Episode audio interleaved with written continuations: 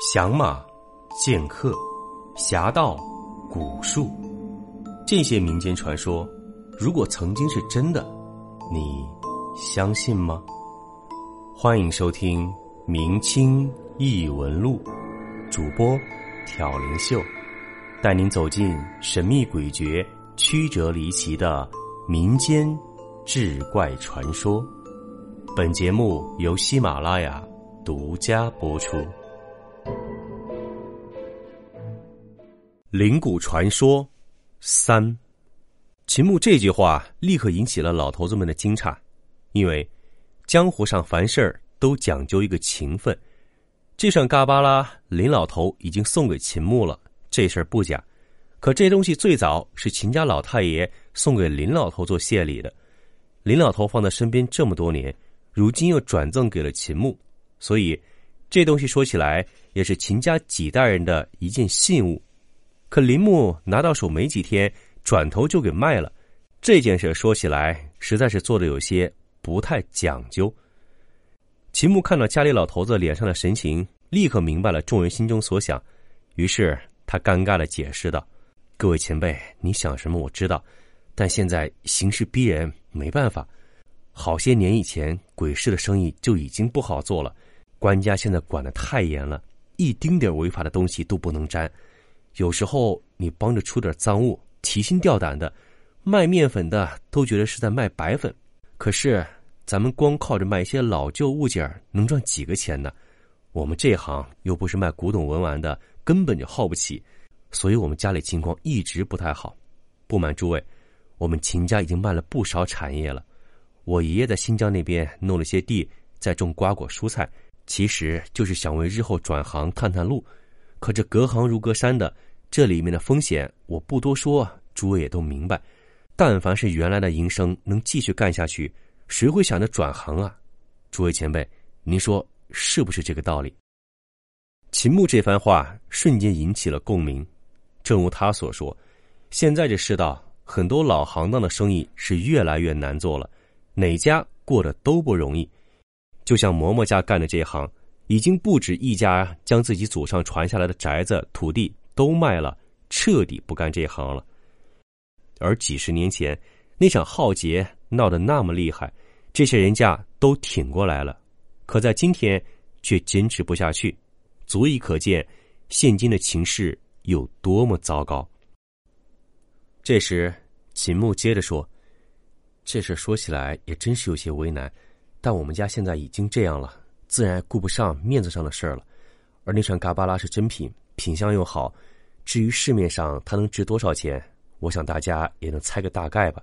所以，到底面子重要还是生活重要？我就瞒着爷爷擅作主张给卖了。后来，听秦牧详细一说，家里老头子们这才知道，原来秦牧一开始没想着要卖这串嘎巴拉，但是在鬼市上。谁家得了什么好东西？这种消息是根本瞒不住的。结果，这串嘎巴拉古珠被他拿回家没几天，秦家得了密宗宝物的消息便不胫而走。每天都有好几拨人和秦牧打听这串嘎巴拉。起初，秦家对来人闭口不谈这嘎巴拉的事儿，可这样一来，反而更加引起了外人的好奇。一时间，流言四起。这串嘎巴拉也被传得越来越玄乎，说什么的都有，就差把那串一百零八颗古珠给说成能起死回生的仙丹了。秦牧一看这势头，自知不妙，他知道再放任流言这么流传下去，对秦家绝对没什么好处。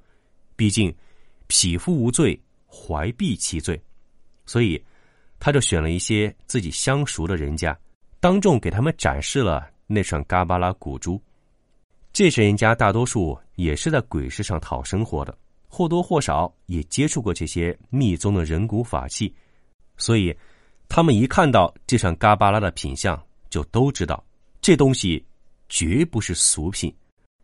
但是这些人一走，市面上关于嘎巴拉的流言的确是没有了，可秦家却来了不少冲着这串古珠而来的买家。一时间，秦家是门庭若市，车水马龙，人来客往，好不热闹。有一个买家甚至直接带着几手提箱的现金就找上门来，说是只要秦家点个头，这几箱的钱他们当场留下来。随后双方再约个时间，他们再派人来取走古珠就行。虽然这种做法有违买卖双方当场钱货两清的规矩，可这些人这么做也有他们的缘由。其实，他们是想给秦家留些时间清点钞票，鉴别真伪。因为只要钱没问题，秦家自然也没了后顾之忧。而另一方面，他们也是想警告秦家，不要打什么其他的主意。毕竟，能一下子拿出这么多钱的人，肯定也不是什么泛泛之辈。想同他们玩花样，秦家是绝对不敢的。秦牧虽然之前打定了主意不卖这串嘎巴拉古珠，但是他一看这个买家出的这份钱几乎比市面上高出一倍，不由得有些心动了。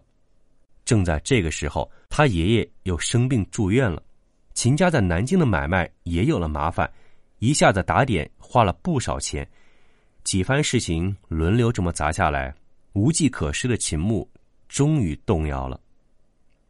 于是。秦牧就和那个买家商量好了这桩交易的所有细节与条款，然后秦家将那人的钱收下，清点入库。一般来说，收藏这类法器的人会有各种讲究，东西进家之前会找人先算个合适的日子。因此，买家和秦家商量好，交钱之后第五天上午十点整，他们会派人取走这串嘎巴拉古珠。可是。到了两边约定的日子，秦家的人进到库房，打开装着嘎巴拉那格锁库一看，却惊讶的发现，那串已经卖出去的古珠居然不见了。秦牧同老头子们介绍说，他们家的仓库虽然不能和银行的金库相比，但也不是什么寻常的人都能随便进去的。秦家的库房是当年苏州的白条柳家设计的图纸。而库房的具体施工，又是请了北京样式雷的天字大造坊亲自修筑的，前前后后一共花了三年多的时间。秦家的库房上设天罗，下埋地网，三百多平方的面积，看着地方不大，但据说当年秦家为了建这个库房，花了不少银两，光是那天罗地网就是一大笔的成本。说到这儿。我们打个岔，大家都知道“天罗地网”这个成语，字面上就是说天上地下都是罗网，引申之意就是说四面八方都被包围了，已是退无可退，逃无可逃。但是以前在江湖上，这“天罗地网”四个字却有另外一个意思。那时候还没有现在这么发达的银行系统，钱庄的银票又很容易被伪造，所以。大户人家基本都有自家的钱库、银房之类的地方，自然而然的，这些地方就成了各个大户人家护院家将们防范的重中之重。当时江湖上有一种职业被称为地龙，干的就是挖地打洞的营生。而为了严防这些地龙挖地道进入皇宫或者军营等重地，朝廷专门养了一群望守，专门对付这些。地龙，但是寻常人家又怎么可能一天十二个时辰时刻不停的派人去听瓮呢？于是钱庄、镖局这类地方就想了一个主意，他们将铜铁浇铸成罗网，埋在屋里的地砖之下，四角上还会连接丝线，另外一头悬吊着铃铛。如果有人从地底下触碰了这些罗网，则必然会铃声大作。引起守备防范，只能逼得来人夺路而逃。同样，为了防备从屋顶掀瓦入室行窃的飞贼，在瓦片底下也会铺上一层这种由铜铁浇铸的金属罗网。家里老头子曾经和小贝说过，以前江湖上的小偷都被叫做飞贼，并不是说他们真的能飞，而是说做这行的人往往身上都有功夫。什么飞檐走壁、翻墙上瓦的，根本难不住他们。那时候，这些飞贼有一招叫做“猴子捞月”，就是爬上人家的屋顶，取走几张瓦片，弄出一个一人大小的洞出来，然后拴条绳子在房梁之上，自己顺着绳子爬入屋中窃取钱财。事成之后，飞贼原路返回，收走绳子，复原屋瓦之后，逃之夭夭，一切做得天衣无缝。用这招行窃，不会触动门窗，令人防不胜防。往往事发几日之后，失主才会发现自家遭了贼。而旧时衙门那些有经验的捕快都知道，若是被盗现场门窗无恙，他们就会上屋梁查看一下，看看屋顶瓦片附近有没有被动过的痕迹，或者是房梁上的灰尘有没有消失。所以。为了应付飞贼这招猴子捞月，过去的钱庄、镖局和大户人家，都会在建房的时候，在屋顶瓦片下面再加一层金属网，也就是秦牧说的这种罗网。这张金属网会与瓦片连在一处，而在铜网上还悬挂着若干铃铛，因此每当瓦片被移动时，就会牵连到连在下面的铜网，进而触发铃铛，一时间铃声大作，这样。既能预警屋内之人，顺便也能吓跑飞贼。秦牧说完了自己家里的天罗地网，接着又说：“他们家现在用的库房大门是民国时候从德国买回来的，是当时欧洲那些银行所用的保险闸门。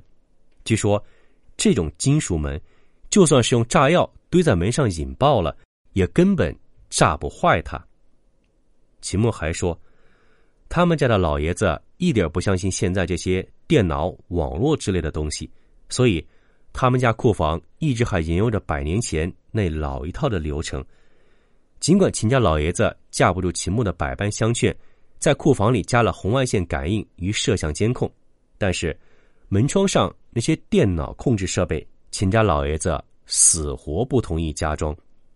老爷子说：“电脑这东西再好，他也信不过。”随便什么人一根电话线，用电脑敲几下就能将库房门打开，还真的不如他自己这样把库房钥匙贴身带着更放心。